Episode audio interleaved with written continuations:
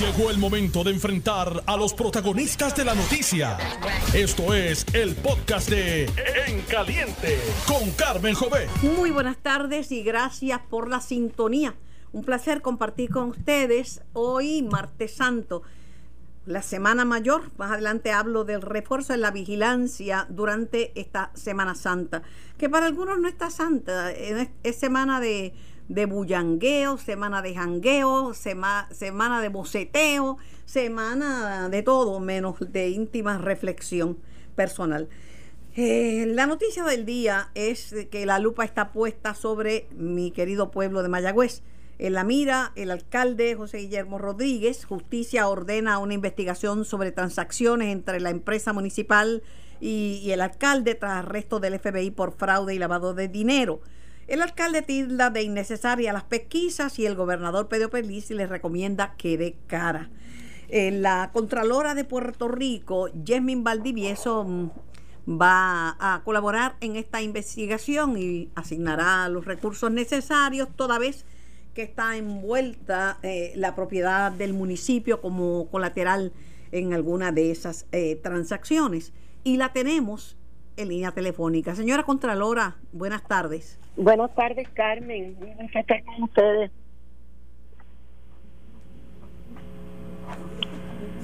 Hello. Tengo un poquito de dificultad para, para escucharla. Hello. Eh, porque tenemos un poquito de problema aquí con, la, con las bocinas. Ahora. Ahora sí. Sí, buenas tardes, Carmen. Gracias por la invitación. Muchísimas gracias a usted. ¿En qué va a consistir la colaboración de la de la de la oficina de la Contralora? Mira, ahora mismo como es una investigación que tiene que ver con algo de justicia, justicia es la que estaría liderando y, y, más que nada es como una investigación preliminar para determinar si hay que entrar verdaderamente a, a investigar, que yo asumo que será lo, lo, lo que se determine. Eh, por ahora se le ha asignado a un recurso que nosotros tenemos que ya había colaborado con el IRS y con el FBI en la en la transacción que terminó con el arresto de seis personas en el municipio por la inversión de nueve millones de dólares y esta, esta, este recurso nuestro que lleva más de 20 años con nosotros eh, va a estar cooperando con el Departamento de Justicia en lo que el Departamento de Justicia entienda que es necesario. De nuevo, como esta es la parte preliminar, yo les dije que de necesitar otros recursos, auditores yo tengo, los tengo trabajando, pero si son si es necesario que se les asigne otros recursos, pero pero lo que lo que sí lo que sí es una realidad contundente es que la oficina de la contralora ya tiene una expertise en este caso porque un investigador de, de, su, de su oficina fue quien colaboró con el, con el FBI en toda esta investigación que condujo a, a, los arrestos de seis, al arresto de seis personas. Sí, este, este caso es un poco diferente porque ya ahora estamos hablando de otras transacciones. Es verdad que está más o menos la misma gente envuelta, entiendo, estos asesores han estado, llevan asesorando al, al, al alcalde de Mayagüez desde hace pues quiero decir décadas, porque mínimo dos décadas llevan de, de, asesores. Y, y, ciertamente, pues, fíjate, nosotros tenemos, y, y, se ha trazado con esto de la pandemia, estábamos llevando a cabo una auditoría en el municipio de Mayagüez de las operaciones regulares y ordinarias del municipio, más del Head Start de, de Mayagüez que administra el, el, el, municipio. Y tan pronto termináramos esa auditoría, la próximo, el próximo paso era entrar en en Mayagüez Economic Development este, Inc., que es la esta empresa municipal que está envuelta en todos estos préstamos y demandas, etcétera. O sea que ya nosotros lo teníamos en nuestra en nuestra mira en, entrar. Pero esta investigación pues puede que entonces no nos adelante eh, el trabajo y nuestra intervención sin, embargo, eh, Contralora, el, el alcalde de Mayagüez ha reaccionado, ¿verdad? Como que es muy precipitado el que le investigue justicia, toda vez que el propio FBI aclaró que él no era objeto de una investigación, que él era víctima, al igual que el municipio, de un fraude. y dice que lo que ocurre es que este tema lo han politizado. No, no, no, no, no, no. Eh, o sea, por lo menos, y puede que la investigación nos dé otra, otra cosa. Nosotros estamos viendo esto como unas transacciones completamente aparte. Una cosa es, tú tenías unos dineros que se te habían asignado para para algo específico, eh, hasta centro de trauma de y esos dineros tú decidiste que los ibas a invertir en lo que los utilizabas y, eh, cometieron un fraude. Y según él, pues él fue una víctima y según el FBI también, el municipio y el alcalde fueron víctimas de ese esquema de inversión donde el municipio no iba a recibir ni lo que se le había ofrecido y, y por el contrario perdió perdió dinero. Eso es un, un asunto. El asunto que estamos viendo ahora son estas demandas de cobro donde de repente vemos en, en, en esta empresa municipal que se han transferido todos estos activos por lo general, mira, y, entiendo que la... La, la interrumpo, Contralora. ¿Esto se ha hecho antes? ¿Antes se han dado propiedades de los gobiernos estatales o municipales como colaterales para este tipo de inversión? Pues mira, es que las empresas municipales y todas estas corporaciones especiales y corporaciones municipales se han hecho para hacer desarrollo económico, hacer cosas y actividades que por lo general no se dan. Aguadilla creó sus su empresas municipales para correr el, parque de las cascadas y vendían helado, y vendían agua y tenían todo el, el, el parque aquel, la pista de patinaje. Son cosas que pues de ordinario no hacen los municipios y se ponen en estas empresas para ver cómo pueden ser eh, autosuficientes. Vamos a generar ingresos y de esos ingresos pagamos salarios, de esos ingresos cubrimos los, los, los gastos de estas operaciones y entonces pues es muy bonito porque le estás dando otro tipo de, de actividades al, al, al, al, a los pueblanos, a las personas no solo del municipio, sino de municipios adyacentes y a la misma vez no interrumpen el, el, trabajo de ordinario que tiene un municipio. Hasta donde yo recuerdo, y entonces puede ser el parque acuático de, de Mayagüez, eh, digo, de parque acuático de, de las casadas, pues estuvieron en esa empresa, pues fantástico, porque esa empresa lo corría. Aquí la diferencia, de la manera que yo lo entiendo, es que de repente se pasaron todos los activos del, del municipio a la empresa contrario a otras empresas que, por ejemplo, el activo sigue siendo del municipio y a la empresa se le se le contrata para que administre ya sea ya sea el teatro en Coamo que lo, lo administra una, una empresa municipal o la tienda de zapatos o los helados que se venden. Mira, que son, son actividades que por lo general tú no esperas que un municipio haga eso pero a la misma vez si son actividades que le pueden generar unos ingresos adicionales al, al municipio.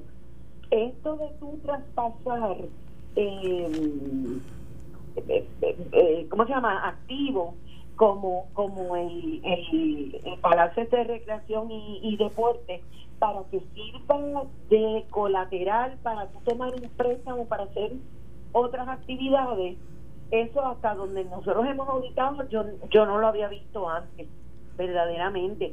Puede que sea legal, como no lo sea, porque eso es lo que vamos a chequear ahora, de nuevo, hasta ahora nunca se había visto de ese punto. Sin embargo, el tú saber que de repente están diciendo que se pueden quedar con el palacio de recreación y deporte porque tú lo usaste de colateral para un préstamo de 500 mil dólares para hacer una cosa que no tiene nada que ver con ese con ese activo, óyeme, pues por lo menos preguntas que tienen que surgir y, y, no estaríamos cumpliendo con nuestra responsabilidad si no entramos a mirar de nuevo. Si todo se hizo bien, pues no debería haber ningún problema. Tú da la cara, permite la investigación, es más, invita a que se investigue para determinar si lo que tú decidiste fue correcto o no. Si lo fue, pues muy bien. Y si no lo fue, pues vamos a ver cómo arreglamos esto.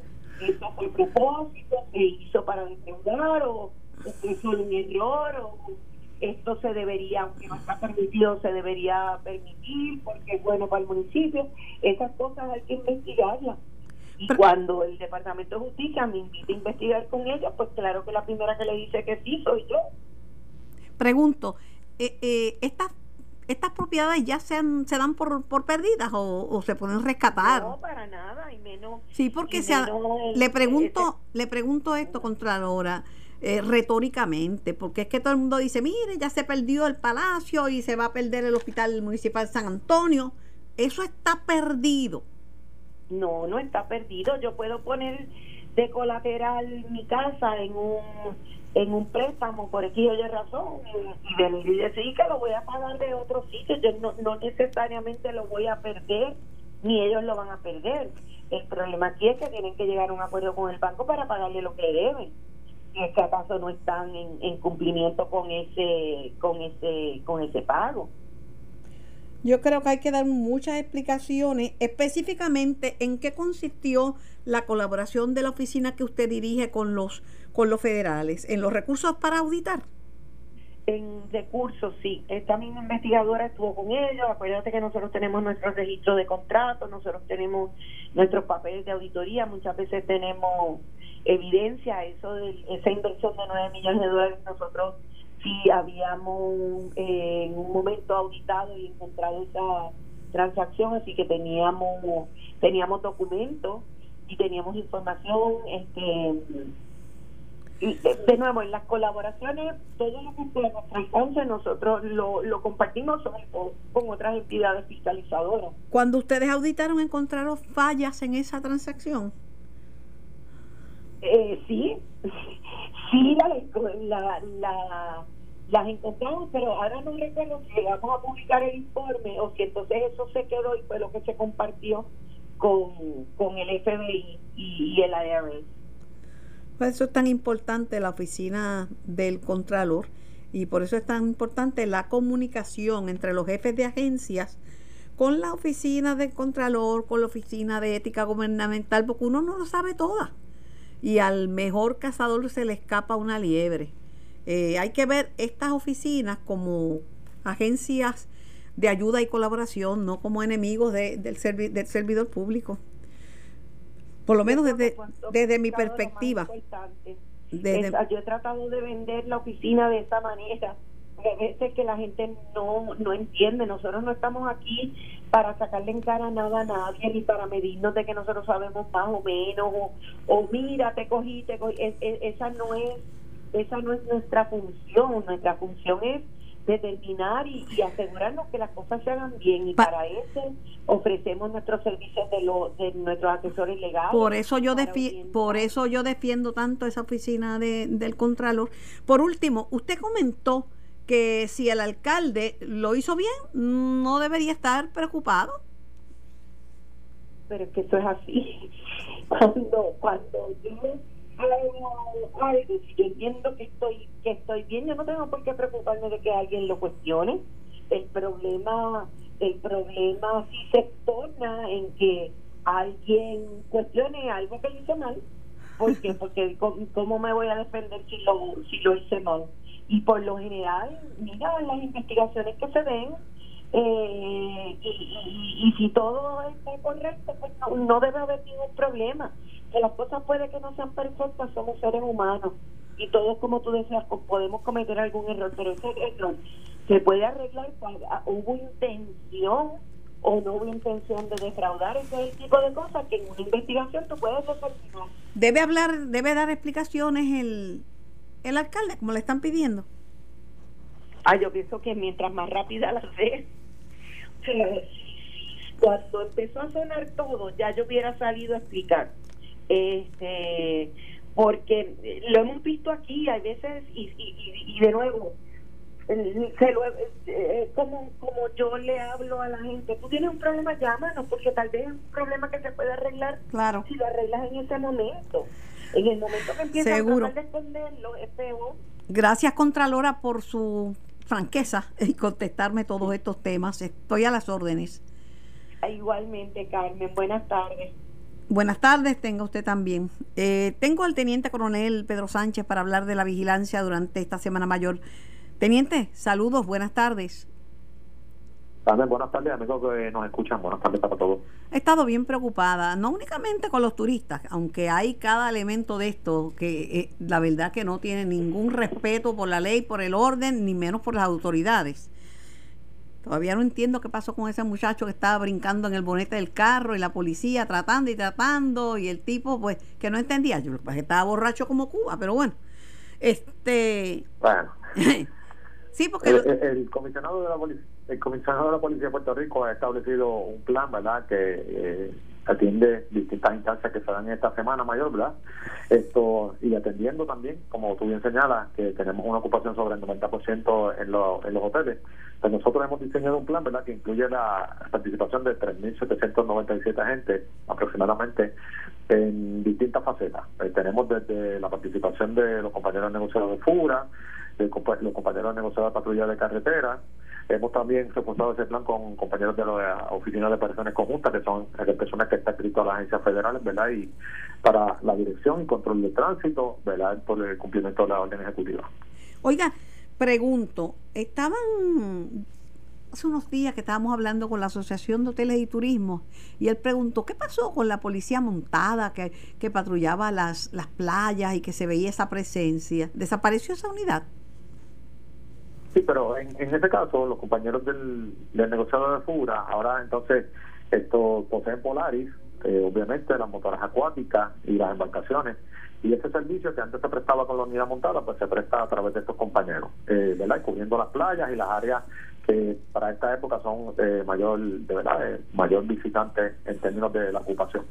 Uno pensaba que esto del COVID pues iba a tomar como una enfermedad y punto, pero no lo han tomado así. Cuando entró Jesús Hernández de la División de Investigaciones de Salud a la hacienda en- en donde se estaba celebrando una fiesta que se llama el Madrigal, lo recibieron a tiro limpio, ¿sabes? Allá, Bueno, esto, ¿verdad? Va- vamos, eh, partimos de la premisa que, ¿verdad? Ante la eventualidad de que hay mucha gente participando, ¿verdad? En esta semana de distintas actividades, van a surgir incidentes. O sea, partimos de esa premisa y nosotros vamos a estar preparados para atenderla. Nosotros vamos a hacer cumplir la ley y el orden y todas las, ¿verdad? Lo que la orden ejecutiva establece en términos del distanciamiento social, el uso de la mascarilla, ¿verdad? Y también nosotros recalcamos, eh, Carmen, siempre, y te agradecemos la oportunidad que nos da, de que hay una responsabilidad individual, ¿verdad? Cada ciudadano tiene una, una responsabilidad que asumir en términos de ser juicioso, ¿verdad? Esto, ser prudentes en aquellas actividades que vamos a llevar a cabo, en términos de, la aglomeración de personas, y eso es el, el llamado que hacemos, ¿verdad? Nosotros vamos a hacer cumplir la orden ejecutiva, pero también hacemos un llamado individual a cada ciudadano, ¿verdad? Y a cada familia, ¿verdad? Que limiten en términos de la participación que van a tener y que si lo van a hacer, pues que guarden todas las previsiones que establece la orden ejecutiva. Y para, que sepan que aunque estén en el- saludables, que es como queremos. y aunque estén en la playa, que es un lugar al aire libre, tienen que tener mascarilla y tienen que haber distanciamiento Es físico. correcto. Eh, Así, así lo establece la orden, que tiene que haber 10 pies de distancia, ¿verdad? Si hay una familia, ¿verdad? Que ya eh, esa familia ya está en el hogar y comparten diariamente y están todos saludables, pues lo recomendable es lo que establece la orden ejecutiva, que es el distanciamiento social, el uso de mascarilla, ¿verdad? Y aquella otra provisión que entiendan necesaria para mantenerlos saludables, claro que sí. Oiga, eh, no son únicamente los turistas, hay muchos de los nuestros que están por la libre y que más que una Semana Santa es una semana de jangueo y chinchorreo y boceteo, ¿sabes? Este, pero, Sí, ajá, escucho. En en términos de eso, nosotros establecemos lo siguiente, o sea, nosotros vamos a hacer cumplir la ley tanto a los locales como a los visitantes. Claro, y queremos que la gente comparta y que disfrute esta semana, ¿verdad? Y que sea también de introspección en términos de, ¿verdad? De aquello que, que sea espiritual, pero también cumplir con la orden ejecutiva. Y nosotros no vamos, ¿verdad? Nosotros estamos aquí para hacer cumplir la orden ejecutiva, ya sea para los visitantes y para los locales. Y para eso el plan establece, como te dije, el control y dirección del tránsito, el, eh, vamos a tener personal destacado en todos aquellos lugares donde la gente verdad tiende a, hacer actividades y a, y a compartir. Eso incluye todas las 13 áreas políticas, ¿verdad? A nivel de todo Puerto Rico, incluyendo, porque a veces solamente nos concentramos en, en términos, ¿verdad? La, la ciudadanía piensa que solamente vamos a estar en la playa, pues no. También estamos contemplando aquello, ¿verdad? Que a veces se ha proliferado por ahí como el chinchorreo, eh, los pueblos de- del interior de la isla, pero nosotros también tenemos un plan y hemos activado eh, la unidad motorizada, ¿verdad? Que eso nos permite mayor facili- eh, facilidad de movimiento en esas áreas para atender todas las situaciones que, ¿verdad? Bien, tengan Me, me decía mi hermana cuando hablábamos de esta Semana Santa que yo voy a vacacionar en el patio de mi casa, ¿sabes? Eh, donde estoy, bueno, a veces vacaciono en el, en el balcón, de vez en cuando en el patio, este, más o menos, y hasta en la cocina. Pero me decía ella que para Semana Santa el oeste se ve completamente ataponado, porque muchos van para allá, para el área de Mayagüez, de Cabo Rojo, de, de todo, todo el oeste, ¿verdad? Y las playas del oeste. De Aguadilla para adelante eso se llena. Pues mira, el plan contempla precisamente eso. Nosotros vamos a concentrar nuestros esfuerzos y nuestros recursos en aquellos lugares, como te señalé ahorita, de mayor concentración de personas, ¿verdad? Que ya la experiencia nos dice que el área oeste es uno de esos puntos. Vamos a tener vigilancia terrestre, vamos a tener eh, vigilancia por agua y en el aire sea, nosotros estamos preparados para atender cualquier eventualidad y de hecho aprovecho la oportunidad para agradecerle a los compañeros de las policías municipales de los distintos municipios que se han integrado a este plan. Y agradecemos particularmente a los compañeros de eh, Coronel García en el área de San Juan, al compañero Moyano en el área de Carolina y a todos los comisionados porque esto es un, esto es un esfuerzo de todos. O sea, nosotros tenemos que ver esto como un esfuerzo de Puerto Rico completo se nos va la salud a todos. Así que agradecemos eso y como te señalé, en el área oeste vamos a estar preparados para atender todas las incidencias ya. Eh, Teniente Coronel Pedro Sánchez, hay un proyecto de ley y creo que los, los que los, promotores, los, los coautores del proyecto son Jesús Santa del Partido Popular y Georgie Navarro del PNP, es un proyecto que contempla hasta multas, multas hasta 5 mil dólares y, y, y, cárcel para los seis meses de cárcel para los que no lleven mascarillas. ¿Qué le parece? Bueno, de hecho, la orden ejecutiva ya provee para eso en términos de que si usted pone la conducta suya, o sea, pone en riesgo la vida, esto, la seguridad de otras personas, aparte de la, ¿verdad? de la falta administrativa, que eso está contemplado en el reglamento 9210 del Departamento de Salud, la orden ejecutiva provee para eso y como bien señala, esto eh, puede convertirse ¿verdad? en una pena de seis meses de cárcel hasta cinco mil dólares de multa. Nosotros la vamos a hacer cumplir y nuestra, nuestra exhortación a la ciudadanía ¿verdad? es que seamos prudentes, que seamos juiciosos, que utilicemos ¿verdad? La, la, la prudencia y el juicio, el buen juicio. Si ¿verdad? una actividad puede traer riesgos para todos, porque esta pandemia se trata de eso. O sea, una persona puede contaminar, llevar esa enfermedad a, a, su hogar y contaminar a toda la familia. O sea, y debemos ser prudentes en eso. Así que esa es nuestra exhortación, de verdad que sí. Bueno, pues espero que no haya mayores incidentes que lamentar y que entiendan que esta semana es una semana donde lo que estamos predicando es el amor al prójimo, porque ese es el mensaje de la Semana Santa. Una persona que amó tanto y tanto al prójimo que estuvo dispuesta a, estar su a dar su vida. Yo quiera que haya respeto y que podamos eh, pasar esta Semana Santa en paz. Gracias, Teniente Coronel. Me, me reitero sus órdenes. Igualmente estamos acá para servirle y nada, que tengan todas buenas, eh, eh, buenas semanas, de verdad. Que se cuiden mucho. Gracias. Voy a la pausa y regreso con más de En Caliente por Noti 1630 y por el 94.3 FM. Estoy con ustedes hasta las 4 de la tarde. Estás escuchando el podcast de En Caliente con Carmen Jovet de Noti 1630. Bueno, y se reanudan los vuelos en los aeropuertos internacionales de Aguadilla, Rafael Hernández, y de Ponce, el Mercedita. Esto es a partir del primero de abril y ya la autoridad de los puertos está orientando ¿verdad? sobre eh, las implicaciones en tiempos de COVID de esta reanudación. Ellos habían eh, cerrado sus puertas, pero ya, ya, ya vuelven de nuevo a, a, los vuelos comerciales. Tengo al director de puertos, Joel Pizabatiz, en línea. Hola, Saludos, Carmen. Saludos. Buenas tardes, un placer siempre estar en tu programa. Yo me alegro que yo me alegro que, se reanuden los vuelos, pero tú sabes que los salubristas están poniéndole el ojo a los viajeros, porque las variantes y el virus viaja, por eso lo tenemos aquí, vino desde China. Eh, y el, asunto es que estas variantes han logrado un contagio sin precedentes que ya está por encima del 75% de ocupación en los intensivos y llevamos un buen paso con el tema de la vacunación, pero pero no podemos darnos el lujo de que venga gente y vienen vienen vienen esnú esnú porque no traen ni prueba no traen nada como no, no vienen no, vienen a acompañar una prueba negativa. Pues Carmen el, como, como mencionaste este jueves ya reanudamos las operaciones de vuelos de pasajeros comerciales entonces Aguadilla un año y un mes cerrados así que para nosotros es una gran alegría eh, reanudar operaciones. Oye, para mí también, déjame decirte que yo celebro que, lo que me preocupa es los contagios de los viajeros. Sí, sí. Pues, mire, eh, tengo que agradecer muchísimo al secretario de Salud y la Guardia Nacional que, que ya hoy, ¿verdad? Ya todo está montado. Eh, es un proceso, ¿verdad? Que se ha emulado todas las mejores prácticas del aeropuerto de Muñoz Marín. Lo más importante también son que son operaciones mucho más pequeñas, más modestas. Solamente es un vuelo diario en el aeropuerto de Ponce y vamos a tener inicialmente un, dos vuelos en Aguadilla, luego de la línea aérea JetBlue, luego vamos a tener en el 15 de abril Spirit y en, y en mayo United. Era bien importante eh, no perder las rutas. Eh, en eh, la, como el aeropuerto de Ponce Aguadilla no tenemos muchísimas rutas, había un riesgo enorme de perderlas. También luego del primero de abril iba a ser muy complicado luego la reapertura porque por el tiempo que ha transcurrido, las líneas aéreas tenían que readestrar y las agencias federales como CBP y TSA tienen que registrarse nuevamente. Así que coordinados con las líneas aéreas, a principio de este año, en enero, se habló de la reapertura el primero de abril nos entusiasma mucho la democratización y la, y la, y la vacunación y los buenos números que tenemos. Eh, y lo podemos ver en la tasa de mortalidad en Puerto Rico, ¿verdad? Que, gracias a Dios eh, no, hemos anunciado, no se han anunciado muertes. Eh, así que es por eso, ¿verdad? Que estamos en esta campaña de, de concientizar y llevar el mensaje, número uno, ¿verdad? La mascarilla en todo momento. Nosotros tenemos como un millón de mascarillas disponibles para distribuir los, los aeropuertos. Eso no significa que ahora no van a tener mascarilla, pero vamos a estar orientándolos para evitar la multa, ¿verdad? Pero usted sabe que si se pone complicado y no quiere seguir las instrucciones, va a haber presencia pero, Pero es cierto que la mayoría no trae una prueba negativa de COVID.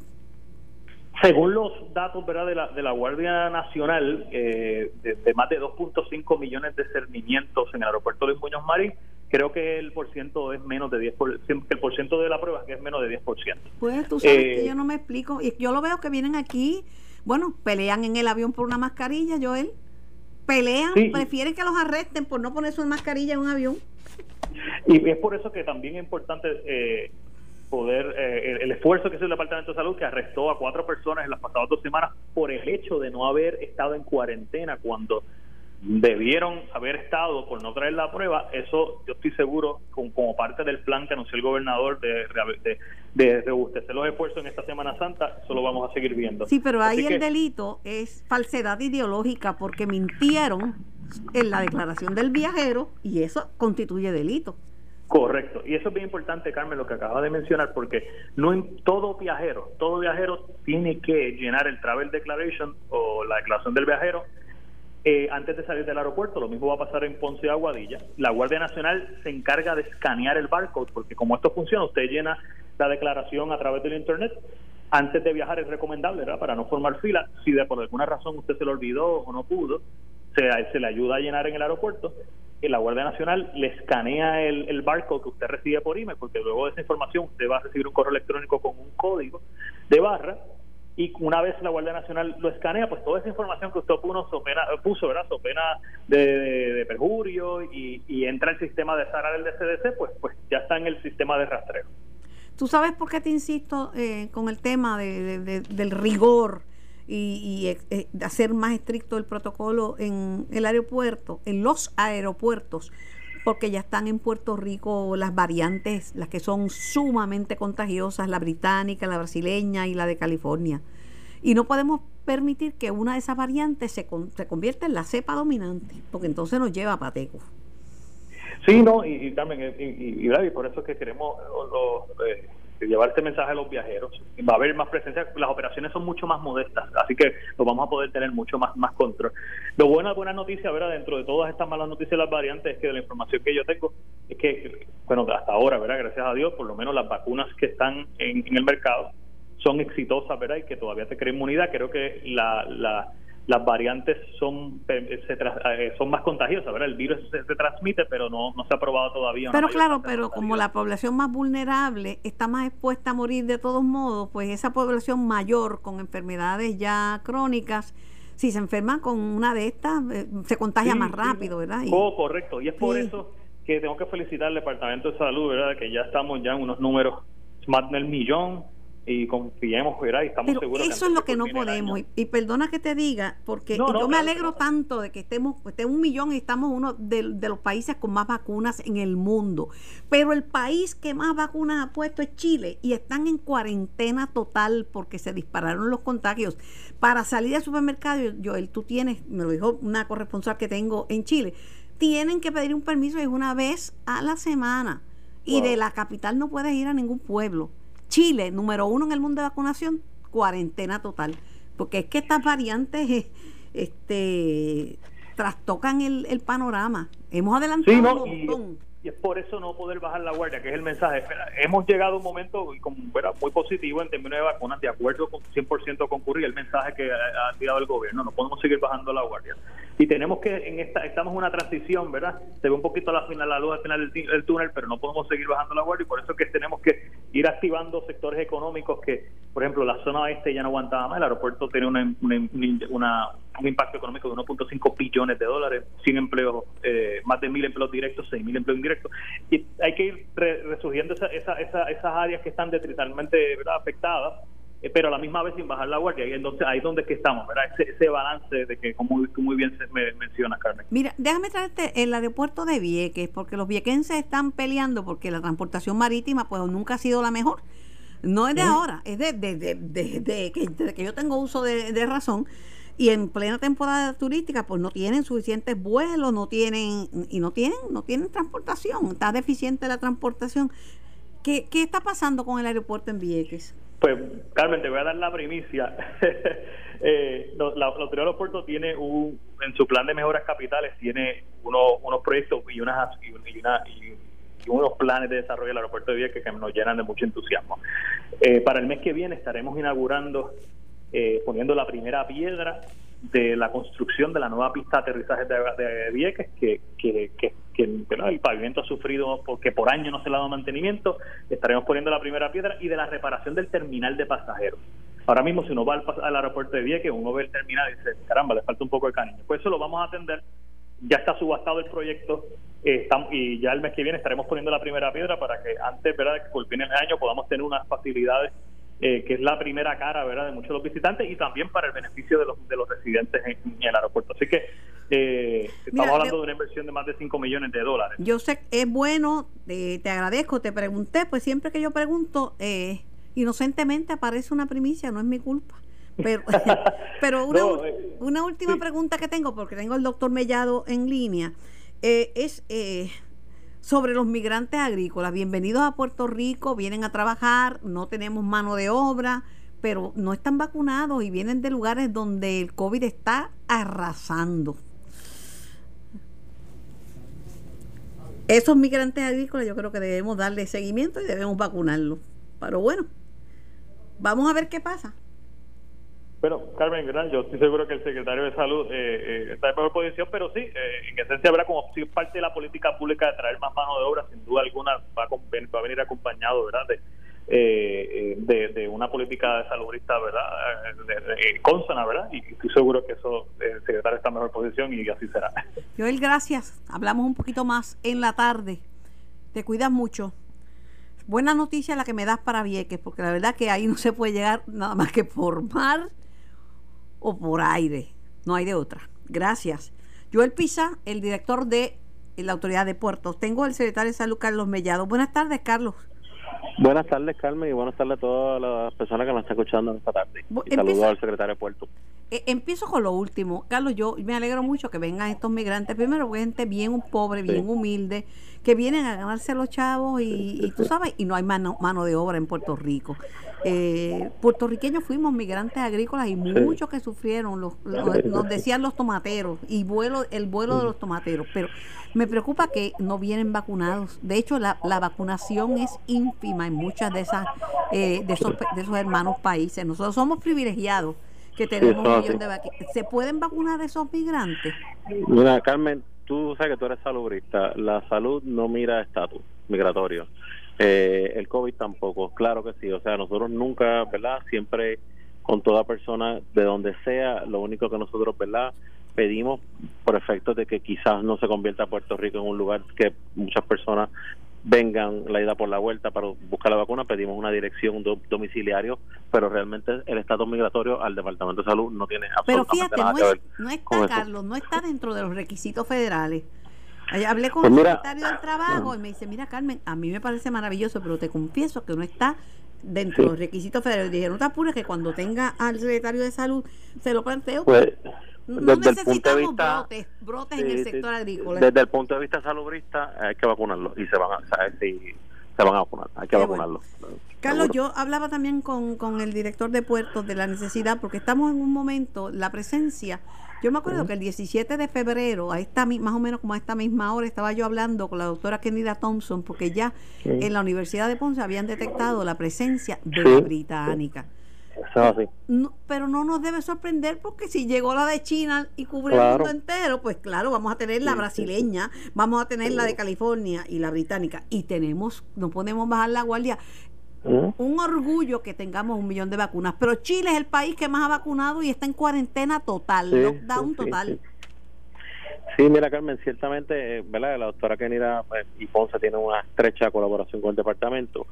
Sí, se han identificado variantes británicas, California y brasilera. Eh, nos preocupa mucho la brasilera porque ya sabemos a nivel ¿verdad? de científicos en Estados Unidos que dicen que baja la eficiencia de la vacuna y eso es preocupante.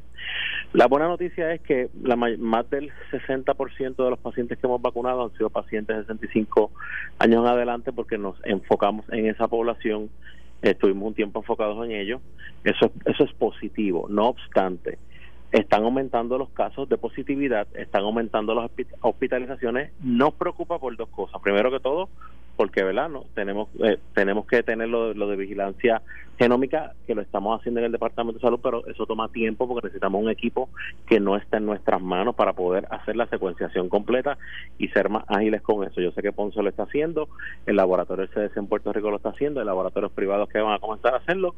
No obstante el departamento de salud ha comenzado los esfuerzos ya tenemos todo el personal entrenado tenemos reactivos pero nos falta la máquina. Ahora bien eh, el sistema de salud de Puerto Rico es un sistema que sabemos que es un sistema vulnerable.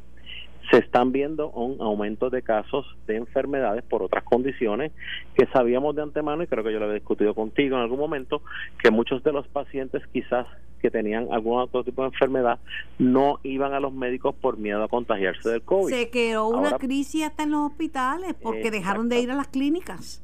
Exacto, si se llenan esos espacios con pacientes de COVID, pues, no obstante, pues eh, ahora mismo ahora mismo hay capacidad en los hospitales, pero no, no queremos, eh, ¿verdad?, que la gente se duerma en, la vacunación y empiece a hacer cosas inusuales como lo que hemos tenido que estar velando el Departamento de Salud, de tener que meternos en negocios después de las 11 de la noche, en donde nos guardan distanciamiento, en donde no tienen mascarilla, y entonces el, Departamento de Salud está corriendo varios esfuerzos. Vacunación, tratamiento anticuerpos monoclonales, el sistema de rastreo municipal, que son unos epidemiólogos brutales, 80 epidemiólogos a través de toda la isla, rastreando más del 85% de los casos. Pero todo este esfuerzo que está haciendo Voces, Guardia Nacional, Avancina, Colegio de Médicos, toda la escuela de Ponce, oye, se puede ir en vano si la gente no hace caso. La única manera aquí de prevenir el COVID es mascarilla, distanciamiento físico y evitar aglomeraciones, lavado de manos. Eso es lo único, ese, esa es la arma más grande que tenemos. Y entonces estoy viendo gente que no está haciendo caso. No, lo que pasa que es que hay una gente tan irresponsable y entonces la vacuna, mira, la, vacuna es chévere, pero la vacuna no te exime de tú seguirte protegiendo. Claro. Este, es chévere, privilegio. Los países pobres no tienen vacuna, por eso yo te digo, son migrantes porque tampoco vamos a querer un brote en el sector agrícola en que trabajen al aire libre, porque esto es un virus que es aéreo, tú sabes. Y la, parte, y la parte humana, o sea, son seres humanos que, humana, que pero, pero, pero yo esta, este fin de semana, Carlos, esta semana, porque ya la gente está, yo estoy trabajando y tú estás trabajando, pero hay mucha gente que está ya vacacionando. Sí. Va a ser una semana de jangueo, de boceteo, de chinchorreo, y me preocupa porque cada vez que hay un día día de padres, día de madre, despedida de año, suben los contagios. Y oye, y, la, y el último, las últimas tres semanas que se hicieron contagios, que se hicieron pruebas, el 42% de los pacientes contagiados eran en actividades familiares. Claro. Eh, ahí es donde está la cosa. Entonces, eh, hay, hay, hay, también negocios que lo hacen perfectamente bien y por culpa de dos o tres que no lo quieren hacer bien porque no entienden que esto no es una pandemia y desde un principio sabes que hablábamos que el 80% de los casos no van a presentar síntomas o síntomas leves, pues esa esas personas pues, pues no les importa. Pero a las personas que no les importa, Carlos, a mí me llama la atención dramáticamente eh, te digo, Carlos, solamente hasta el día que te confirmen, ¿sabes? El día que te confirmen será doctor. No, si, si tú me cambias de Carlos a de otra cosa, te, dejo de hablar. y si no te vuelvo a sacar que me bajaste de tu avión Ah, bueno, pues tenemos esa ahí, pero, pero es Carlos, No, Carlos, mira, lo que te digo es que es preocupante porque esta, muchos de esta gente irresponsable, no únicamente son irresponsables, son violentos a Jesús Hernández del Departamento de Investigación del Departamento de Salud lo recibieron a tiro en la hacienda en, Madrid. Sí, sí, Oye, y ahí tenemos empleados, 15 empleados que están mano todas las noches trabajando, tú sabes, y, oye, y, es trabajando para proteger a la gente. O sea, eh, contra es un esfuerzo, es un un pequeño sacrificio, o sea, y esto se va a acabar, mira, si nosotros conseguimos la inmunidad de rebaño, nosotros logramos tener vigilancia genómica, nosotros logramos saber qué medicamentos se pueden utilizar para esas variantes, se desarrolla una, un refuerzo para la variante brasileña que es la que nos preocupa y cualquier otra que venga, vamos a salir de esto, pero es cuestión de tener un poquito de paciencia. Mira, mañana aquí, ahora mismo yo estoy aquí en el centro de convenciones, Carmen, 11 mil se van a, vacunar mañana, aquí hay voluntarios trabajando, van a trabajar hasta un evento son, son 10 mil mil vacunas que van a poner, ¿verdad? 11 mil llegamos. ¿Qué hay que hacer antes de que, de que se me acabe el tiempo y pase a otra, entrevista? Mira, ya, la mayoría, ya la mayoría de los turnos los hemos cogido, pero si pueden entrar, protégete, vacúnate, eh, eh, punto com pudieran ver, ¿verdad? Si queda algún turno, pero entiendo que están todos cogidos. Ah. Como quiera que sea, van a venir más vacunas. La buena noticia es que vienen 20 mil vacunas más de, de Johnson Johnson y vamos a hacer un montón de actividades como estas para que la gente, después de su trabajo, pueda vacunarse. Pero ya están tomados esos turnos. Entiendo que sí, entiendo que sí, pero como quiera la gente puede entrar a la página de voces o la página del Departamento de Salud, protegetevacunate.com y ahí entonces pueden ver si pueden encontrar algún turno. Si no, como quiera, que no se desanimen, que vamos a seguir vacunando. Vamos a tener un montón de actividades como esta. Walgreens está vacunando, 70 farmacias de la comunidad, muchos de los grupos eh, médicos IPA, muchos de los CDTs en Puerto Rico. O sea, hay una gran cantidad de vacunas. Ya superamos las 130 mil vacunas semanales, así que va a haber vacuna para todo el mundo. Y como digo yo, hasta que no acabemos de vacunar al último puertorriqueño, no vamos a estar tranquilos. Mi principal preocupación, y te dejo con esta, es que la, una de estas variantes se convierta en la cepa dominante antes de que hayamos logrado la verdad la inmunidad de, rebaño. Por eso, es que, estamos trabajando arduamente, arduamente arduamente para vacunar a todo el mundo. Por eso hay que ponerse la mascarilla doble y por eso hay que mantener distanciamiento y guardarse un poquito. Recordándole que países que han establecido récord de vacunación hoy están en cuarentena por la falsa confianza. Eso es así. Y tenemos la oportunidad en este momento de poder parar esto y de poder este salir de este de esta esta pandemia, si Dios quiere. Mira, te voy a decir un te voy a decir un secreto y te lo voy a decir en público. Cuéntame. Parece que tienes los votos para que te confirmen. Anda, eso sabes tú, yo no sé. Pues yo sé, yo sé, parece que sí. Parece que sí. Bueno, eh. Yo estoy trabajando, ¿verdad? Tú sabes, y pues nada, vamos a seguir. No, parece que pues tienes los votos, nada, te, has movido, te has movido y has contestado y pues... Además que ya tienen que confirmar, caramba, ya le confirmaron el gabinete hace rato a Biden y todavía aquí estamos atrasados. Seguiremos trabajando, seguiremos trabajando. En lo que te pueda ayudar, tú sabes que estoy como persona, como amiga y como salubrista a la disposición para que la gente no, no se confíe, para que esta semana no sea una semana de tragedia, sea una semana de amor al prójimo. ¿Y cómo uno demuestra el amor al prójimo? Poniéndose la mascarilla. Eso es así, eso es así, Carmen. Y yo sé que tú siempre has sido pionera en estos temas y siempre estás ahí eh, y la gente te escucha, así que portavoz del Departamento de Salud para que la gente siga lo, lo, que tiene que hacer y es bien sencillo. Mascarilla, distanciamiento, lavado de manos, evitar conglomeraciones y vamos a salir de esta. Y que vaya a un sitio donde uno no se contagia. Por ejemplo, yo voy a ir al patio de mi casa, te garantizo que ahí no me voy a contagiar. Exactamente, eso mismo. Gracias, Carlos. Esto fue el podcast de En Caliente con Carmen Jovet de Noti1630. Dale play a tu podcast favorito a través de Apple Podcasts, Spotify, Google Podcasts, Stitcher y notiuno.com.